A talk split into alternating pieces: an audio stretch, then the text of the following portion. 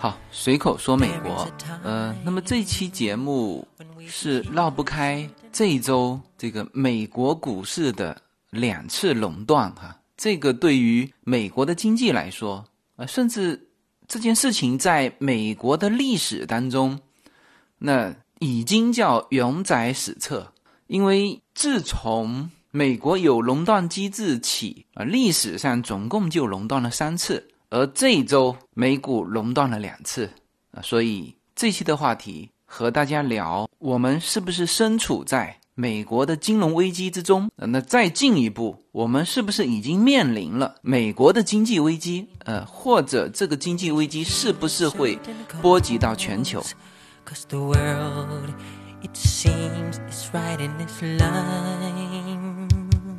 Cause there's a chance we're taking in needing our lives it seems we need，那么在聊这个话题之前啊，呃，必须要跟大家汇报两件事情哈。呃，第一就是我们随口说美国社群的这个美国基金会叫 Jacaranda，呃，捐出的最后一批物资，医疗物资刚刚到了武汉。呃，现在的时间是美国的周四晚上。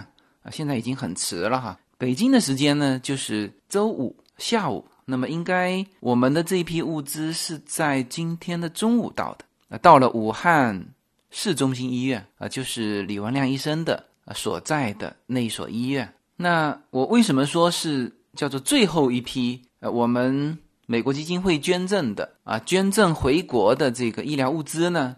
因为从目前的局势看，呃，国内基本上。啊，这个局势是稳定下来了，而海外包括美国在内，美国到到现在为止已经确诊了一千七百五十八例，就今天就新增了四百二十四例，然后已经有四十一例死亡，其中三十一例是在华州华盛顿州，然后加州有四起，啊，这里就要跟大家汇报第二件必须要给大家汇报的事情啊，就是。刚刚出现了，就加州的第四起死于新冠肺炎的这个案例呢，就在我们核桃市。那今天上午我是扫了一眼，因为我看到了一个 Pomona，那我以为是在 Pomona，那实际上他是住在核桃，就这个死者是住在核桃，然后是报了九幺幺，九幺幺是就近送了这个我们比较近的 Pomona 医院，呃，所以我当时看错了哈，以为是。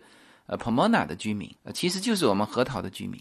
但是这个死者呢，也不能称之为是当地人，就他是菲律宾人，来这里工作的。那可能原来就在这边工作，呃，然后这次来之前，他是去了这个韩国，他没有到中国哈，他是到了韩国，那应该是在韩国中转了，他就中转的时候出去玩了几天，那么应该是在那个时候感染的。然后到了美国，实际上。就自己就已经觉得有点问题了，所以呃是在家隔离。然后九号的时候，呃自己觉得可能不太对劲，就叫了九幺幺，就送到了医院。然后昨天晚上啊，所以这个叶子最近是非常关注这些事情哈，就是他一看，他昨天晚上就看到了。然后呢，今天就不让我们小女儿去去上学了，因为优呢是。在另外一个城市上学，所以我之前说过嘛，这个每天送优娜去那个私立学校要开车来回一个小时哈。那么我们小女儿令呢是就在我们核桃这边的一所小学。那叶子一查，他说：“哎呀，他说这个这个死者啊是就在我们核桃。那么他住的那个那个家呢，离我们这边家开车应该就五分钟。那叶子的第一个反应就是。”他有没有就孩子？如果有孩子，那有可能就是在令的那所公立学校读书嘛。所以他今天就就向学校请假了。呃，就是令上的公立学校是继续开学哈，没有就到目前为止没有听说是要这个停课啊或者上网课啊，没有，就是这个公立学校一直是没有。但是呢优娜的私立学校，因为很多家长去反映嘛。那私立学校就停课了，从下周开始一直停到春假。呃，春假是也是三月份，好像三月二十号，所以也就是停一周的课嘛。那之后是上网课还是上什么不知道。啊，所以呃，这个是另外一件事情，就是叫做近在咫尺的新冠肺炎死亡的案例哈。呃，那这个事情，因为这个人是一回到美国就在家隔离，那我估计也有人监督吧。反正目前官方没有公布说呃他在外有接触的这种呃案例。然后明天呃叶子又送令去上学去了，因为他今天调查清楚了，就是他没有子女，就他一个人就在家隔离，所以这个我们明天还会还会送令去上学。因为他这边呢，就是这种东西做的很细致，因为你这种案例是输入型的嘛，那么他每一例，那他就跟踪，那那肯定有漏的哈，那漏的就看他这个接触的人谁是先爆出来，那他爆出来呢，他要向上去寻找溯源嘛，那么他接触了谁？哦，那可能某某人是这个超级感染源，你像这个纽约的那个律师。一个人感染了八十几个，是吧？而华州这边，那主要是十几家老人院全部被呃感染了。那老人这次美国的这个昨天的数据哈，有人统计过死亡人的平均年龄是八十岁啊，所以就华州的这十几家养老院是成了一个重灾区，呃，致死率也非常之高哈。所以他就是这么排查的，就是呃，比如说这个学校发现一例。那这个学校就关掉，呃，或者说这个城市吧，这个城市发现一例，那全部加强；但是没有发现病例的城市，就就暂时没有采取什么措施啊。所以啊，像令的这个公立学校是继续上课。呃，那么这个是在聊美国股市垄断之前，呃，跟大家汇报的这两个情况哈。呃，一个就是我身边也有案例了哈，呃，就是在我附近就出现了这个死亡病例了。呃，第二就是我们的呃物资啊，已经顺利的捐助到武汉的市中心医院了。呃，那么物资到达之后，他就拍了一些照片回来嘛，然后我就合着这个照片，我发了一个朋友圈。呃，朋友圈的最后一句我加了一句，说我们是不是该转身救美国人民了？因为我前面写了，呃，这批物资捐到中心医院了啊，全部抵达非常顺利，然后最后加了一句。是不是该转身救美国人民了？然后发了这个朋友圈之后呢？呃，然后这个朋友圈下面就很多人评论说，是现在是该回头救美国人民了。呃，其中有一个朋友评论说，他说这个疫情反转的太快了。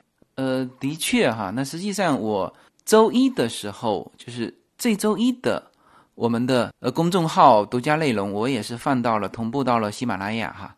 当时我就说了。就是这周，就是美国的数字肯定是分涨，因为它试剂盒全部发到位了嘛。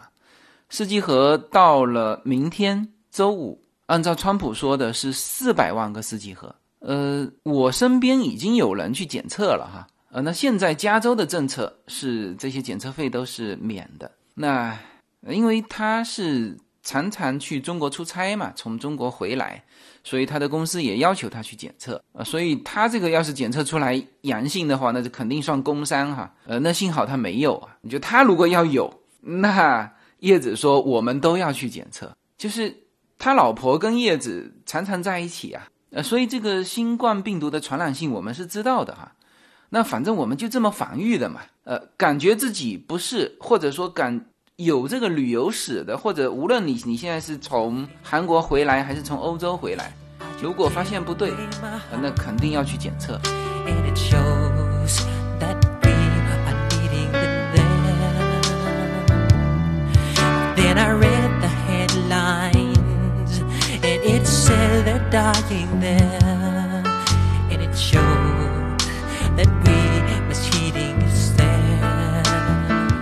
随口说，美国的听友大家好，我的新书《平行美利坚》目前已经在当当网、京东等各大网站均开始正式发售，同时在电子书 Kindle 上也已开始发售。那么这本书是随口说美国的第一本书，也是我个人第一本书。拨开迷雾看美国当下，中美两国恰是两条平行线。只有穿梭其中的人才能看清一切。希望大家支持这本书，现在就可以立刻在网上下单购到这本书，谢谢大家。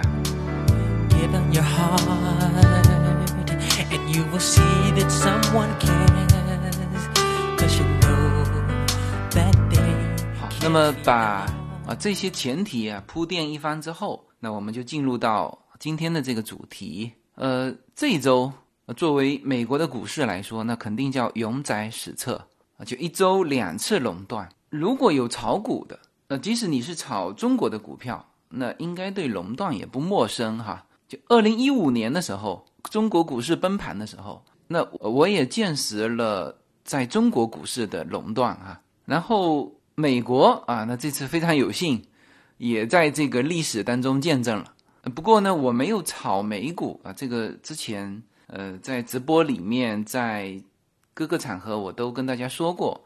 我其实从一七年开始，我就一直在看美股，结果它一直没有一个掉头调整的这个很像样的调整动作。那所以我们就只能一直看着喽，是吧？包括美国的房产。就除了自住哈，我们这叫没办法啊。那自住的房子就不存在抄底嘛？你抄底你得等十年，是吧？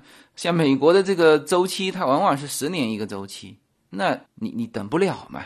但实际上我买房子的时候，我自己很清楚，就是为了刚需买的，而不是说哎在合适的时候买，呃是自己住就不太考虑什么时候出手了，觉得合适啊就买了。那实际上。美国从无论是股市还还是楼市，呃，二零一七年之后，基本上大家都在都在等了，因为很多美国人也说什么七年一个周期，所以当时从零九年之后，呃，这个慢慢恢复上来之后，就是一七年，他其实就在等。那么等到川普上台之后，呃，大家可能都预计说，哎，什么时候是不是要？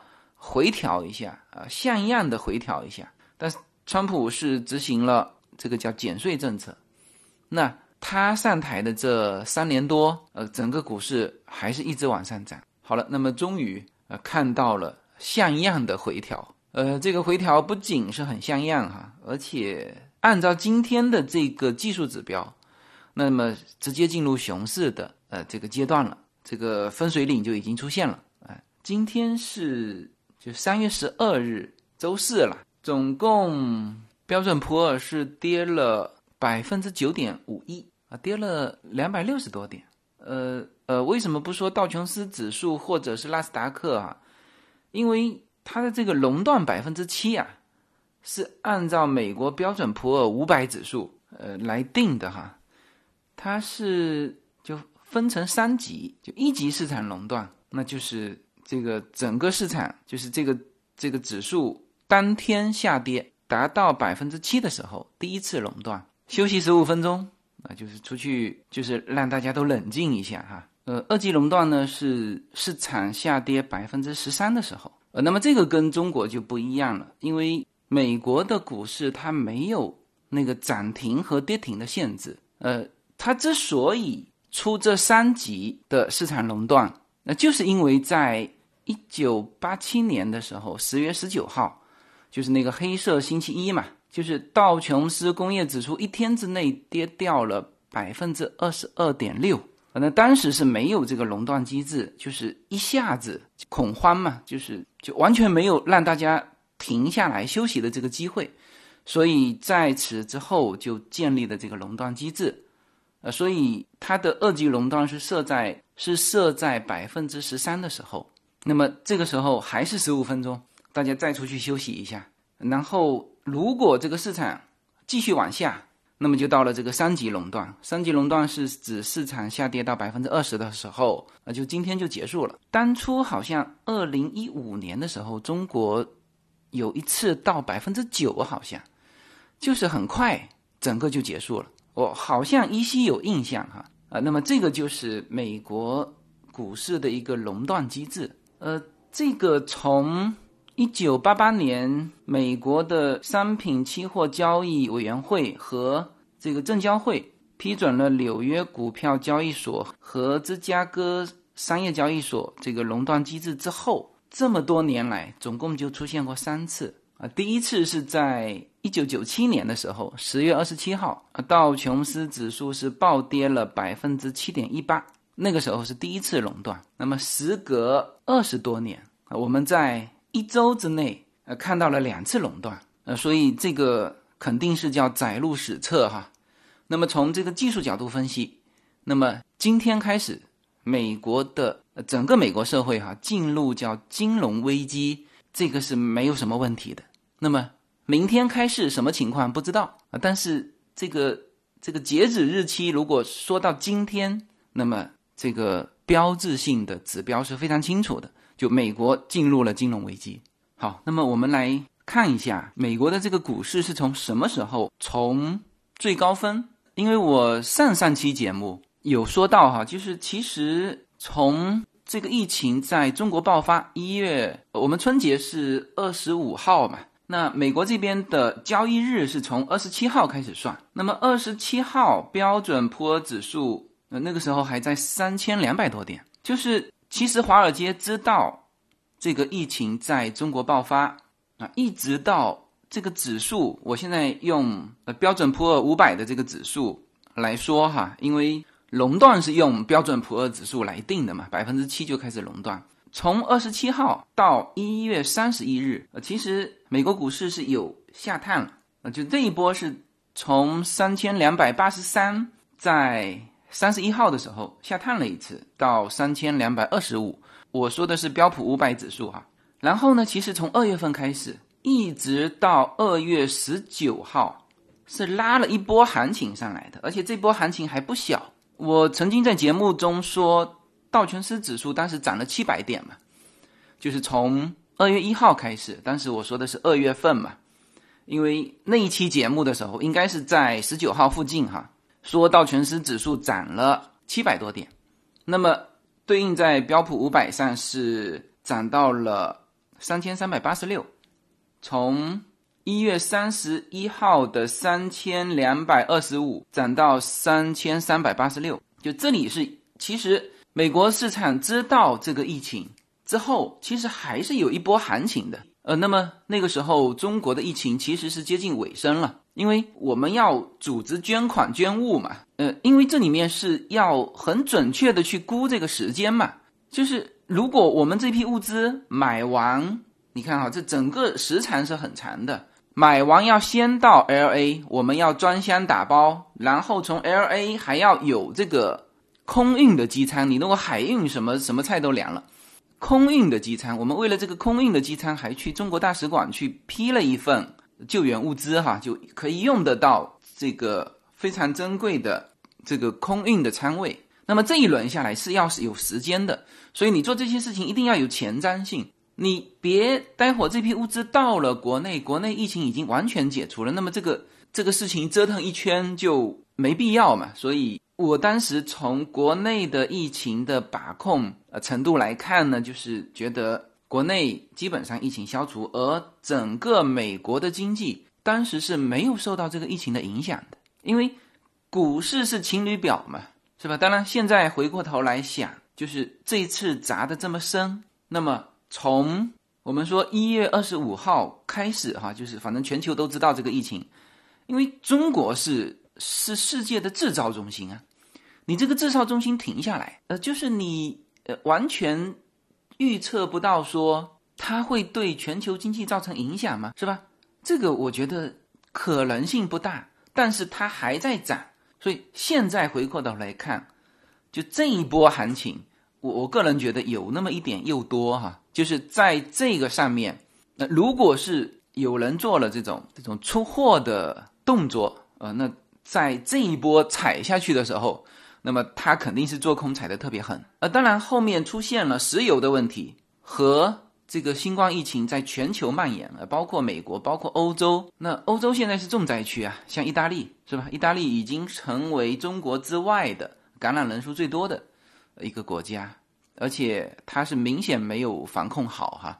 呃，那这当然是后面的这个，你就可以说是。说这个市场意想不到，但我觉得真正对于这个市场有风险感的人，应该会对后面的就各种出现的问题会去做呃一些风险预测。所以我现在翻回头去看这个一月三十一号到二月十九号这一波行情，我个人觉得有那么一点又多的成分哈。那么如果主力呃或者说部分主力吧。在这里又多了，那么就这一轮往下踩、往下下拉空间的时候，那么他们会不遗余力的会把这个空间拉出来。我们从二月十九号，就现在可以说了哈，应该是这十几年美国大牛市的这个顶点，呃，基本上可以说是出现在二月十九号。那当然，像道琼斯指数，其实在二月十二号，呃，是到达顶点，两万九千五百多点，是出现在二月十二号。那么二月十九号是两万九千三百多点啊，这个是道琼斯的。那差不多整轮牛市的顶点就是出现在这里了。好，那我们看二月十九号之后发生了什么？开始调整，应该是从二月二十一号开始，就这一轮杀跌是有。五个交易日，差不多就是整整一周的时间。标普五百指数呢，是从三千三百三十七一直拉到了两千九百五十四，就这里是有一波下跌了，然后其实是开始锯齿状的挣扎，那么再又挣扎了一周啊，其实到了三月六号周五的时候啊，我们说左肩右肩哈，这个右肩已经下来了，然后就遇到了这个三月九号第一次垄断。呃，那么直接促成这个三月九号这种恐慌式的跳空式的跳水，那当然是这个石油的问题。呃，那么关于沙特和俄罗斯的这个石油战，呃，那么这个事情应该现在都报道的很多了哈。那就是俄罗斯拒绝了沙特要求这个联合减产的呃这种邀请，然后呢，其实是三月三月六号。呃，就没有达成协议。然后周末三月八号的时候，呃，这个价格战是由沙特开始率先发起的，就是沙特的时间三月八号，他就开始大幅降价、低价，往这个欧洲、远东和美国的呃这些海外市场，就把这个原油价格打低。嗯，沙特原油的主要客户是炼油厂哈，还不是直接我们看到的这个这个加油站哈。我们现在说的都是原油的价格哈。呃，我有看到国内的朋友有发说，那为什么原油呃跌了这么多，而国内的这个油价好像还没什么动啊？呃，这里面实际上是它这个价格还没传导到呃这个市场终端的原因哈。当然这个是主要原因，呃，那中国还有一个次要原因，这个我待会儿说哈。呃，那么这个主要原因其实中国和美国是一样的。我昨天去加油。就我自从用了电车之后，哈，这个加油其实加的不多了，呃，但是我昨天去加油发现，就是我们这一边是我们叫九十一号嘛，国内应该是叫九十七号，就是反正就是级别最高的那个油，我还是三块四毛多，但这个换算过来就很复杂了哈，它是一加仑三块四毛三美元好像，那当然 L A 有人秀出了。这个两块九毛多，那那个是就三个等级的汽油里面是价格最低的那一个等级的。但这个两块九毛多，如果是在洛杉矶的话，那应该是就是比较低的价格。因为我前几天还去 Costco 去加油，好像最低的那一档也没到两块九毛多啊。那这个就是 L A 的油肯定是贵的，因为加州原来这个空气不好嘛啊，特别是在洛杉矶哈。所以就规定了特别对这个油品，啊要求特别严格啊，必须做无数的那种呃提纯嘛，或者是呃添加什么环保的物质啊，那就让这个加州的油啊本身就比外州贵很多哈。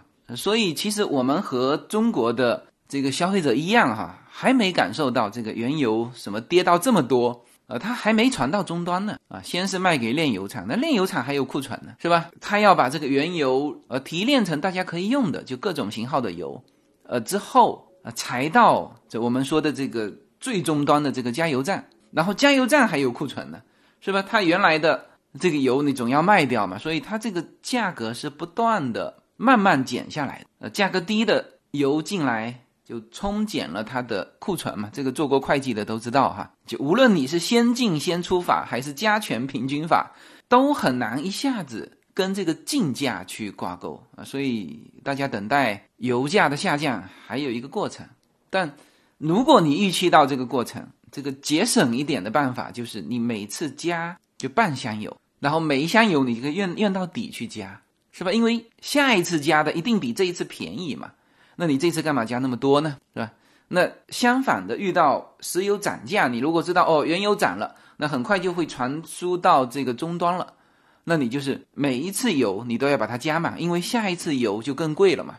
所以沙特和俄罗斯的这个这个石油战呢，是沙特发起的。之前沙特跟俄罗斯说的时候，说我们大家一起把这个价格稳定住，就减产嘛。然后被俄罗斯拒绝之后，那他是彻底翻脸了。好，你不同意削减，那我也不削减。就我不仅不削减，我还要增加产能。那所以他是在周末。就是三月八号的时候就已经啊，他叫私下告知市场参与者，就是跟这些炼油厂说，如果有需要，我们会增加产能。呃，然后呢，就把这个这个原油的折扣幅度降到二十年来最大的，抢市场嘛。因为像原油这种叫硬通货，那肯定是谁价格低去那边买啊。我们加油不也是吗？就这种硬通货是最没有忠实客户的，就因为它没有都都一样的。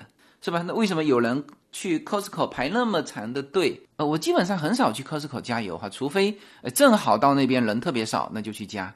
但大量的情况下，Costco 加油的是满满的人，汽车的那个队伍是排的很长。那为什么大家会愿意就是这么不好的这个用户体验去加这个油？那主要还是价格嘛，价格便宜。是吧？所以低价在这种硬通货上是直接可以拉客户的一种办法。好了，那么这种的周末的这个市场信息，那直接跳到九号，布伦特原油期货价格，就是大幅跳空低开二十五个点，最终好像是跌了三十个点。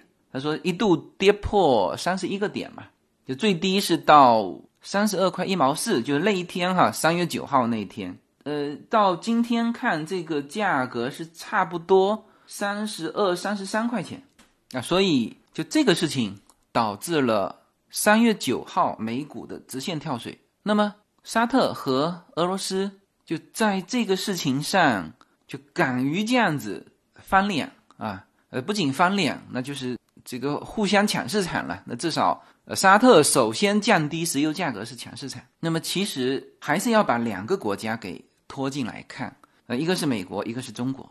因为之前如果听我的节目的，应该知道哈，就是美国现在是生产原油最多的国家。它虽然说没有在这一轮谈判里面，但是它是脱不了干系的啊，因为它这几年搞这个页岩油啊，其实也抢占了很多石油的这个市场啊，所以俄罗斯就是丝毫不退让，或者说沙特和俄罗斯。现在把这个石油价格往下拉，可能首先受损的是美国的页岩油，因为它现在的这个技术开采技术还没有达到像石油开采技术这么成熟，所以它的成本是要比这个呃石油来的高的。那么这一砸，那当然美国页岩油的这个很多的企业要濒临破产，它就完全没法开工了嘛。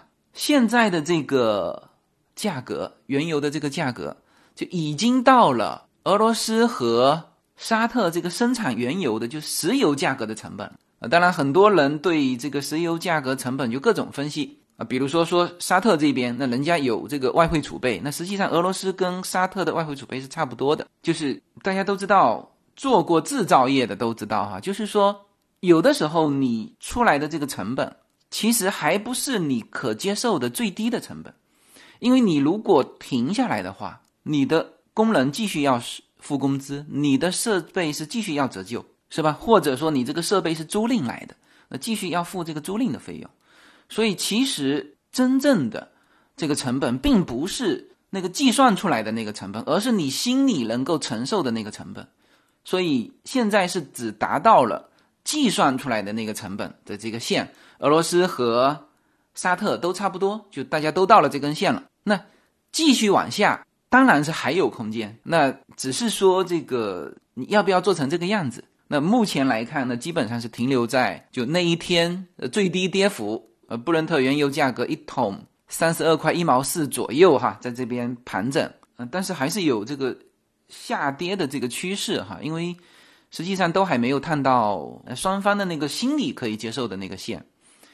那么沙特这边是这样，那俄罗斯这边呢？呃，他为什么敢于这种放手一搏？啊，其实他还有一块就是他和中国签了一个二十五年的那个期货，那一桶的价格是一百美元，就那个时候签的时候是完全没问题的，因为大家知道这个价格在挺长的时间是高于一百美元的，就价格真正下来是一四年之后，呃，整个价格才下来，但当时这个时间签的太久了，签了二十五年。那这个对俄罗斯是一个一个支撑，就是他至少吃饭的钱，呃，是已经有这个期货作为保障了。那呃，当然很多人说，呃，这里面中国要亏掉多少钱哈？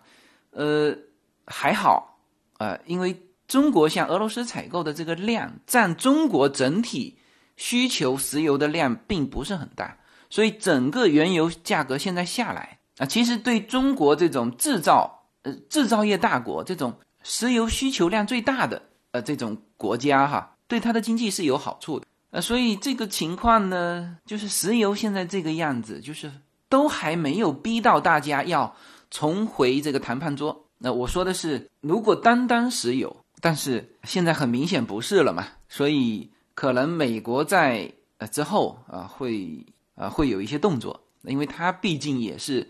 一方面，它本身就是产油最大的国家，它超过了沙特。那另一方面，它还有页岩油嘛？那这更重要的就是，你造成了整个国际金融市场的一个剧烈的波动。OK，那么这个是美股垄断的直接触发原因，是这个石油战，或者说再说直接一点，就是布伦特原油期货那一天跌了百分之三十。那么，呃，那么基本上我们做期货的人都知道哈，就是有些期货不要说跌百分之三十，跌百分之十，所有的多头全部斩仓了，就没有多头了，全部割掉了啊，是吧？你你更何况说跌百分之三十，基本上那一天我能说百分百吗？叫几乎百分百的这个原油期货的多头没了，全没了。那因为大家如果说做股票呢，呃，股票现在也用杠杆嘛。之前不是还去杠杆吗？现在应该大家对这个投资工具哈用杠杆这个不熟悉。那么基本上做期货是必然杠杆的，因为它原来的波动就很小嘛。那么你要用杠杆，你才能够在这里面就是感觉赚到钱或者感觉亏掉钱啊，这里面才有博弈嘛。所以百分之三十，呃，这本身就是自由落体了。没有什么能够阻挡。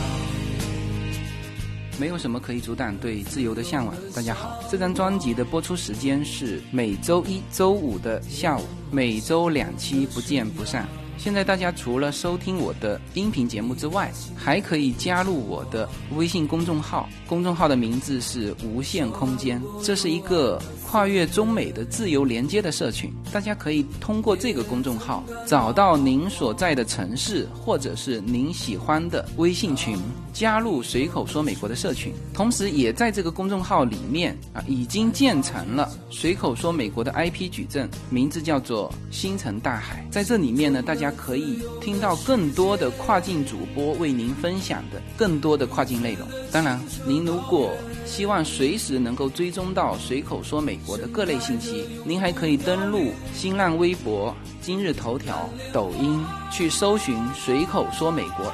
移动互联网的神奇之处呢，就是可以把同类的人拉得很近，让我们勇敢开始，活成喜欢的那个自己。好，我们。再往前推一下啊，刚才说造成美股垄断直接的原因是布伦特原油期货下跌百分之三十，那么原油期货跳水原因是是什么？是沙特找俄罗斯谈嘛，没谈拢。那么沙特为什么找俄罗斯谈，要共同降低产量呢？那么当然这个事情再往前追溯，那就要追溯到这次新冠疫情的爆发，应该这个时间点。都是要推到二十五号哈，就是春节。那么从这个疫情在中国爆发，实际上是叫做我们叫摁下了暂停键。呃，虽然说春节是是放假的哈，呃，大家这个绝大部分的人是从工作岗位上就就放假了，但是呢，作为整个经济的运转，很多行业春节是高峰期啊，呃，旅游业、餐饮业、呃，交通运输业，是吧？这个。春运嘛，最高分的，所以实际上从二十五号就慢慢的开始停掉这个公共交通，停掉这个旅行。那基本上再加上原来工厂，那当然它本身春节期间就是停的，那么一下子造成需求就大量减少。中国这边的需求减少，没有哪一个地方说需求增加去平衡这个，那么因此整个原油的需求量就是减少的。那么相应的推导到你这个原油生产国，那么那么肯定总体是要有一个产量的缩减。那那么这个是就沙特找俄罗斯去谈的一个呃一个原因啦，就是中国这边的呃疫情的这个爆发。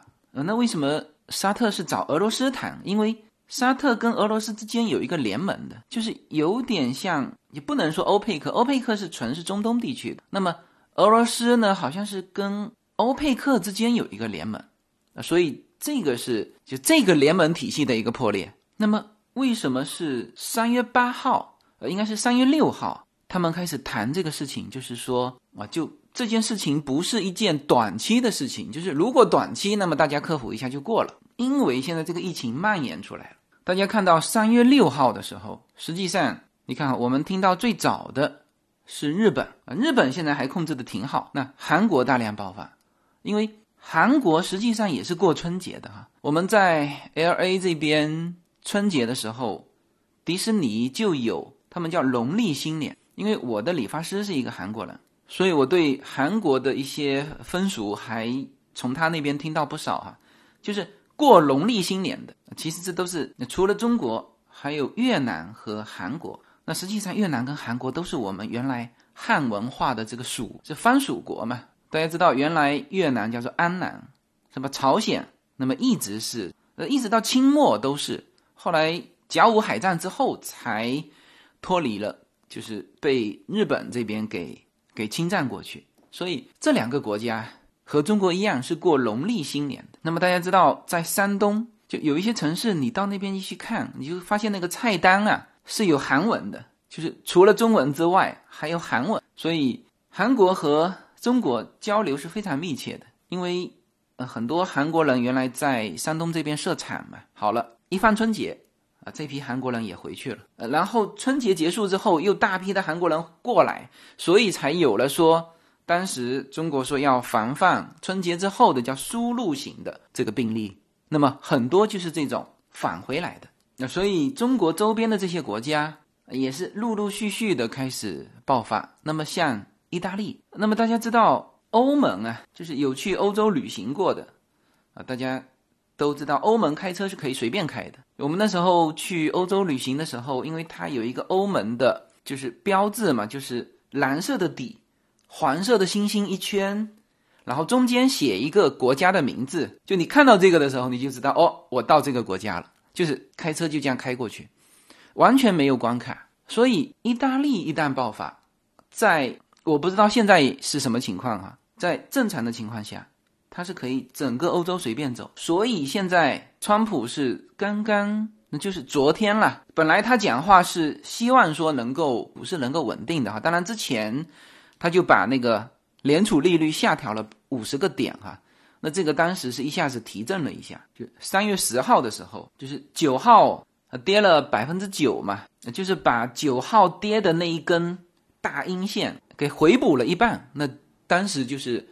联储出了这个下调基准利率的呃这个这个举措，那么本来川普在昨天还想出来这个再安抚一下，但是很明显，呃，他提到了这个疫情的严重性了，就是美国要控制从欧洲过来的所有的货和人都不能来，这个是从周五午夜开始生效，也就是明天晚上开始生效。那么，当然，他还提到了，呃，说我们将监视中国跟韩国的疫情。如果中国跟韩国的疫情好转了，那么跟中国跟韩国的货物和人员就可以恢复自由流动。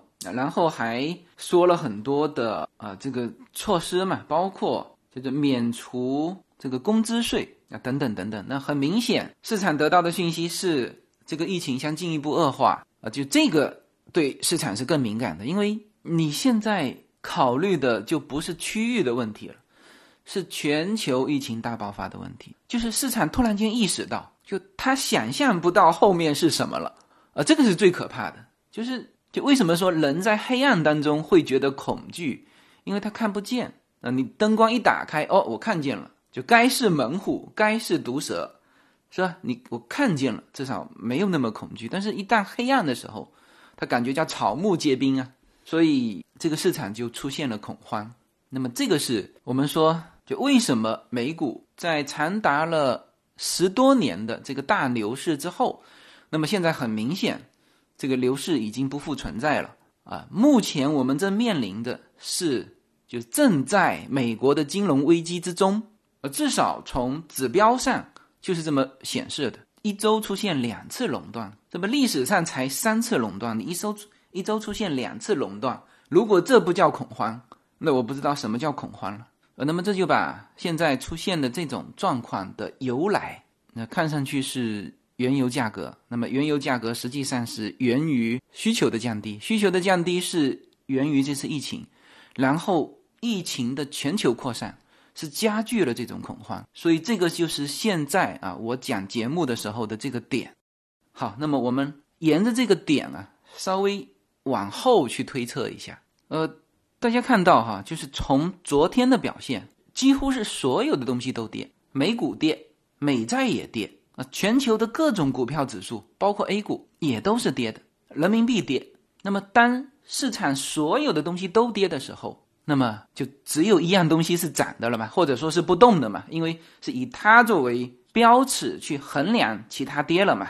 这个就是美元啊，所以我们现在进入叫现金为王的时代，持币。这个有听我节目的这个听友啊，应该知道，我从应该是半年前。还是三个月前就有谈到持币，呃，我之前说到持币的时候，有向大家描绘过那个持币的那种心态，就是你可能预感到这个方向，但是呢，从你开始做出这个决定到这个这个点真的爆发，就这一段的时间是极为难熬的，就是你这个现金抓在手上，看着别人投其他的东西都涨，你还是现金，那实际上。是要经历一个很很煎熬的过程，所以我当时说，就是探手啊，投不出去，就明知道那个东西投出去是有风险的，但是呢，很多人就是就是守不住，所以我当时有一期节目特意说了，这个叫就持币的焦虑。好了，那么今天持币的这些人的机会终于来了，但是不是现在哈？那么我刚才说到的美股跌，美债跌。人民币跌，全球所有的股票都跌，原油跌，黄金也跌，是吧？大家去看一下，呃，至少是今天三月十二号，是不是所有的东西都跌？就正常不应该是这样的哈。就比如说前一阵子，就是从就是二月二十一号跌下来的那一周，实际上美债是涨的，因为它这个时候要找什么呢？要找避险的资产嘛。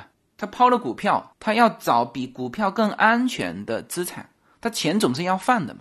是吧？或者说，在就第一次垄断的时候，三月九号那一阵子，好像黄金还是涨，就正常也应该是黄金涨啊。因为你比如说你不做股市，不做债市，那么最安全的啊，你会选择黄金嘛？那么最后你黄金总是硬通货了吧？但是很遗憾哈，今天黄金也跌，那么这就叫恐慌。为什么呢？是因为头寸不够了，就是。大家知道，现在大量的呃期货就不用说了哈，这个债市、股市其实大量的是用杠杆。就你用杠杆的时候，整个操作思维和你是百分百自己现金买的，这不行就扔在那里，是完全不一样的。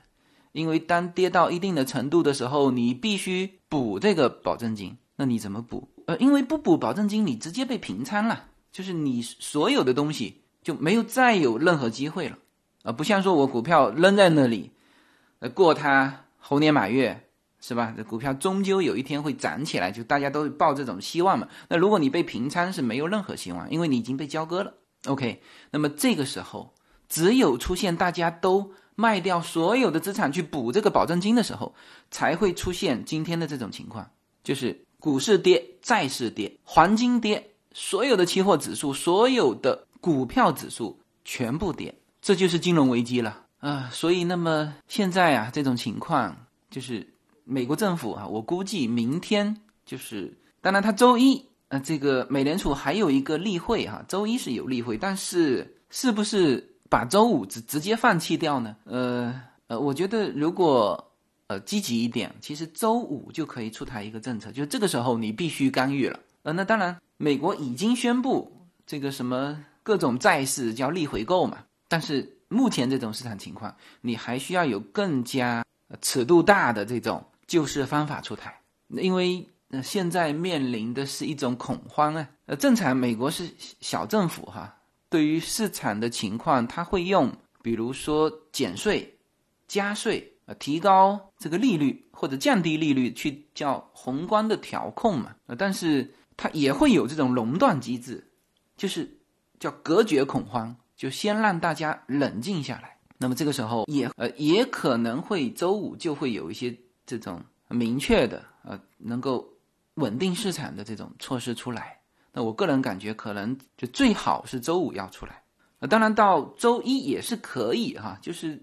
要看周五的这个表现，正常前一天大跌，第二天它会有一个反抽，就不反抽大家都是死嘛，所以市场的反应会有一个反抽。你就像星期一被熔断完，星期二有一个反抽，就是反弹了一半，然后再杀跌。就是无论是从善意的和恶意的，或做空或者做多这个市场，它这个技术的反抽都是会有的，所以。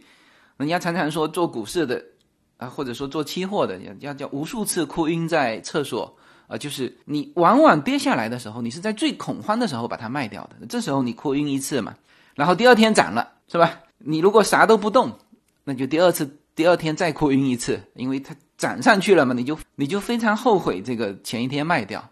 好，那你如果第二天涨的时候你追了，好，你准备第三天哭晕在厕所吧。呃它必须是这种锯齿式式的啊，它甚至又空又多呢，做的是极为之到位的。你作为一个人性哈，就是盯盘的啊，你在这边人啊，你只要是正常人，他一定是要触到你正常人的这个点。那你你如果是非正常人，比如说自闭症患者啊，他他就可能会好一点吧。所以这个就是目前这个我们所处的很有幸哈，见证历史啊，见证。至少这一周的这种就不叫呃不叫大起大落了，直接就大落。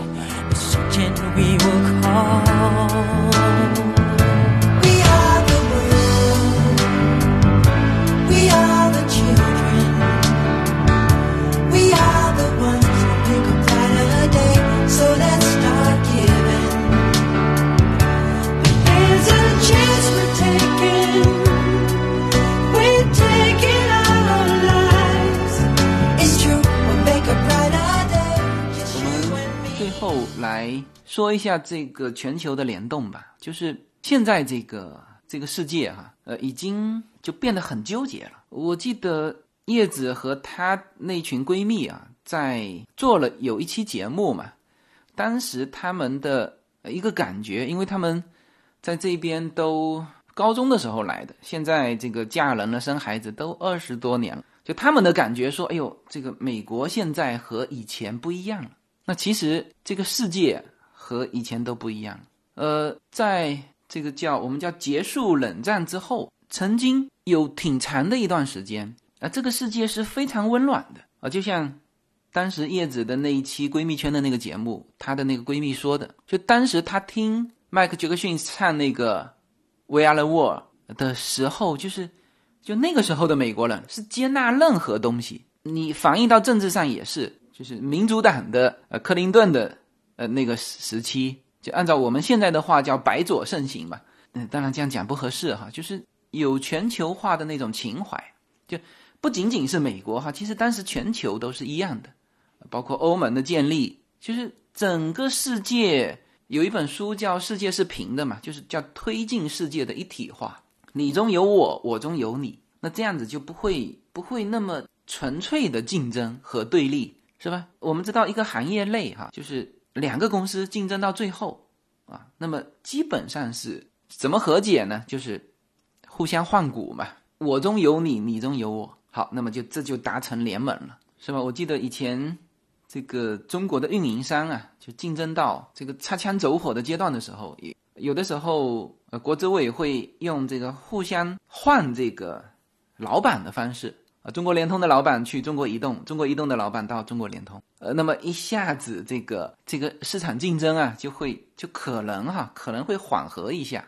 当然也有可能更狠哈，就是我中有你，你中有我的，就是背面就是你的什么事情我都知道，就是我要搞你，我太清楚怎么搞了，嗯，但总体来说，当时的这个世界还是很温暖，但是。现在这个世界啊，就不太一样了。就这个观点，我肯定之前表达过多次哈。呃，为什么我在二零二零年第一期的时候，我记得那个标题是叫叫我们亲手触碰的那才是世界。呃，这期里面就呃相当大的篇幅表达过这个这个观点，就是叫二零二零年可能我们要面对的就是这个大雨倾盆。嗯，就是有的时候。我会在节目最后会做一些感慨，呃，那么这个感慨有的时候会会对未来去做一些叫不叫预测哈，叫做做一些设想。哎呀，如果这样下去，可能是这个样子。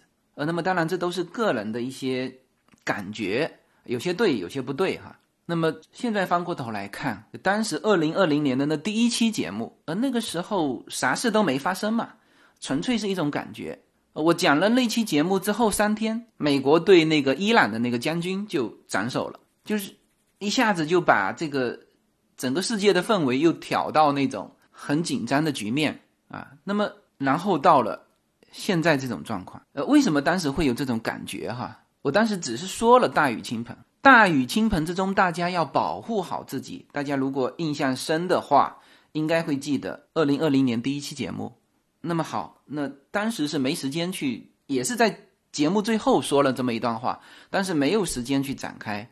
那么这期节目的最后啊，我稍微展开一下，为什么会有这种感觉？其实很重要的就是这个世界正在走向保守。呃，大家可能说，哦，是因为川普的当选，是川普这个人是吧？到处打贸易战，但是你要想一想看。他执政之后的这一系列的动作，包括建墙，在执政之前全是说了的。那么他的资历，就是如果按照经验，按照执政的这个这个履历经验，是怎么轮都轮不到他。那为什么最后是他？就美国的这个是一票一票投出来的，他在竞选资金是希拉里的几分之一，有的人说是十分之一。那这个我没有具体数字啊，反正极为之少的情况下啊，百分之九十的媒体。支持希拉里的情况之下，最后赢得了选票，赢得了大选。为什么？那么就是他的执政理念得到了美国民众的支持。那么他执政什么理念呢？那么就跟现在他做的动作是一模一样的。他在建造壁垒，就他往保守的方向走。那么欧洲何尝不是呢？是不是？当英国的这个领导人就很自信的觉得说，那你叫就叫，那我们就公投吧。这公投肯定不会过嘛，结果公投过了，是吧？那公投完就是英国脱欧这件事情，当时也是认为这个怎么脱，不可能脱的嘛。那我们那这个民众还是太感性了，那么在具体操作的过程当中遇到问题，那可能民众就就就算了，就不脱了。结果最后还是脱了，是吧？你再翻回头看俄罗斯，你看中国。啊，其实最重要的这几个国家领导人全是强势的，就像奥巴马这种有情怀的，那可能在这个现在的这个全球氛围当中，可能就不合适了啊。这个就是我说的，这个世界变了。那么这个世界既然已经变了，那么它要有表现。那比如说英国脱欧，那这个是叫表现，他的心态变了，但是反映到行动的时候，他会滞后的。但是一旦行动出来之后，就是真的告诉大家，这个世界变了。你看，美国选了川普，你包括就是亚洲这边，香港、台湾的这个领导人选举，大家看得出来吧？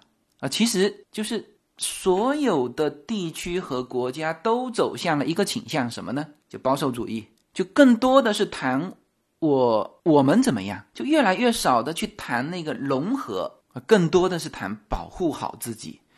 我们在谈保护好自己。其实各个国家，我们说保守保守，其实也是这个道理。就这个感觉，我在二零一九年就是很强烈的，就它的底层的逻辑全部变掉之后，它必然最后翻这个多米诺骨牌，最后一定会翻到面上来。而面上的这个东西，如果它还停留在过去，那么它一定会被改变。那么，然后很多东西它其实维系到最后，呃，它已经具备了去改变的一些势能。啊，比如说美股。涨了，其实很多人从一七年就开始等，等它下来，这怎么等都等不到。那实际上，它一直在累积它的势能，就往下跌的这个势能，是吧？那一旦条件够，那会会狠狠的砸。呃，那么大家做好了这个准备没有？啊，所以这就是我二零一九年的一些感触，当时是说在了二零二零年的第一期。那么这次疫情就很快哈，全球都会感受一趟呃这个疫情的威力。那实际上各国对这个疫情是，你不能说他不重视啊，就是已经是很重视了。呃，我上一期节目有提到，就加州的关于这个疫情防控的一系列的措施，但是对于这个其他国家来说，它毕竟都是属于叫输入型的，所以他们的举措就属于去第一个当然是监控嘛，防止嘛。你看美国的这个，我上周说了，就是它的爆发在这个华州啊，那实际上很多是从加拿大过来的，就是当时美国对。中国是停航了嘛？那很多人是飞加拿大，然后从加拿大进来，加拿大开车就可以进来。所以这种其实和中国的非武汉的城市是一样的。他首先要做到的是防止外来的人进来啊，然后才是说发现一起，然后密切去排跟踪他的上游和下游，就是他被谁感染的，然后呢他又接触过谁，呃，这些人全部隔离。现在美国已经有六个国会议员自自行在家隔离十四天，呃，他也说他没有任何症状，但是但凡他接触过的人呈阳性，那么他就要在家隔离。就美国是用这种方法，就像我刚才说的啊，如果就是叶子闺蜜的老公查出有阳性，OK，那我们全部在家隔离。就这一段时间接触过的，他接触过的，以及他接触过的接触过的人，全部在家隔离。哦，那当然，现在试剂盒全部发到位了，所有人都可以去免费的去测试哈。呃，就目前是用这种方式。那么这种方式呃其实是复杂的，呃一刀切是比较简单的。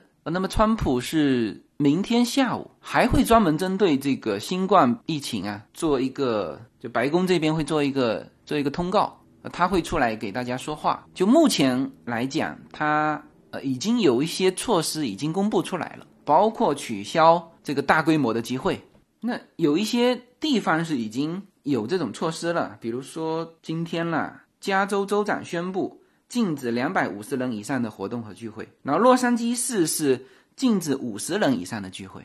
呃，当然还是有人说哦，那你这个还不够到位。但是美国的它的就是治理方式哈，它就是这样子，就是你出现到什么样的问题，我给你上什么样的这个措施。呃，加州已经死了四个人了哈。这个这个已经是所有人都盯着了哈，但是呃，他还是这种，就是根据各地的不同上不同的这个措施。呃，那么关于这些情况，我在今后的这个节目当中啊，肯定会慢慢的随着它爆发到什么程度，我会把我看到的真实的情况全部说出来。就我不代表整个美国哈，我只能说，比如说我看到的洛杉矶是什么情况，呃，加州是什么情况。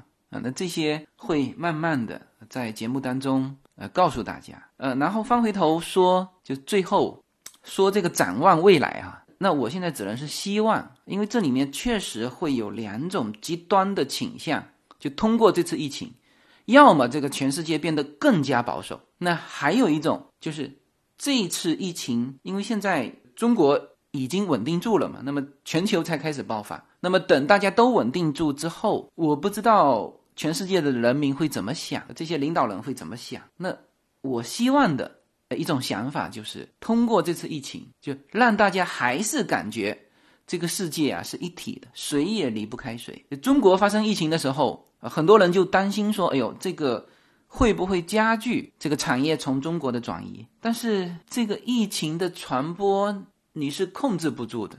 是不？也许现在还没有表现，也许最后啊，这些把产业从中国转移出来的人会发现啊，其实在哪里都一样。就你想看风险，就你想鸡蛋放不同的篮子，最后发现每一个篮子可能遭遇的风险都一样，是吧？会不会有这种啊最后的认识呢？然后好了，这个疫情传到全球，导致美国的这个股市垄断，也有很多人在看美国的笑话。哎，他说你这下美国不行了，把美国搞垮的时候到了。那实际上我们群里面很多有识之士也是很清楚，就是现在这个阶段美国垮了。那我们说最现实的，美国垮了，中国的那个出口的那个五千多亿。卖给谁呀？那你现在欧洲已经垮了呀，那么欧洲的经济一定是大受影响，是吧？所以这个东西一定是传导回去的，是吧？美股垄断，全球要资金补这个保证金，所有东西都是跌的，这个真的是叫做雪崩之中就没有一朵雪花是能够幸免遇难的。所以通过这次疫情，如果大家能够充分意识到世界上，这个世界还是一体化的，就水也离不开水。那么会不会还有一种结果，就是大家重新坐下来好好谈？呃，当然有人说这个不可能，但是我们是希望这样，好吧？那么其实还想讲蛮多，但是我也感受到现在的整个氛围不对，呃，所以我很多东西其实也不太想讲。但是每周的这个节目啊，我还是会保证说一些看到的事实，说一些争议不大的东西吧。呃，顺便最后再预告一下，我现在每周啊周末，呃，如果在我们的社群里面的话呢，就会收到链接，就是我的周末直播的这个链接。呃，直播呢不仅是可以听到我的声音，还可以看到我在做什么。那像这周，可能就会安排在北京时间的周天的上午九点。呃，如果没有进入到各个城市群的，大家其实可以在小程序里面呢就可以。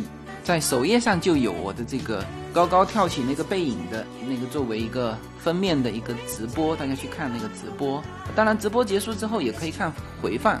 那么我现在还把回放同步在随口说美国的那个视频版，大家在我的那个公众号里面也可以找到那个视频版。那在小程序里面它就在首页，呃，公众号里面你要点开那个下面的那几个目录啊。它里面就有这个视频版。那么这一周，因为相对应的时间是我们周六的下午，Yuna 是去上他的表演学校，然后在就西好莱坞那边，就离 Santa Monica 海滩很近。那如果天气 OK，那么我就会把这个直播就拍 Yuna 的表演学校以及。我们在圣塔莫尼卡海滩那边，大家看看现在啊，洛杉矶是一个什么样的？到底是一个什么样的状况？呃，这个直播呢，对于我来说还是比较轻松的，因为不需要去准备什么资料，就是走到哪里，其实最关键的是这个有画面嘛。但是画面的信息量就很大，大家就可以看。呃，好吧，那么这一期节目就到这里，好，欢迎。大家在直播中跟我互动哈，这个可以，呃，大家可以进来说话的，好吧？好，那么这期节目就到这里，好，谢谢大家。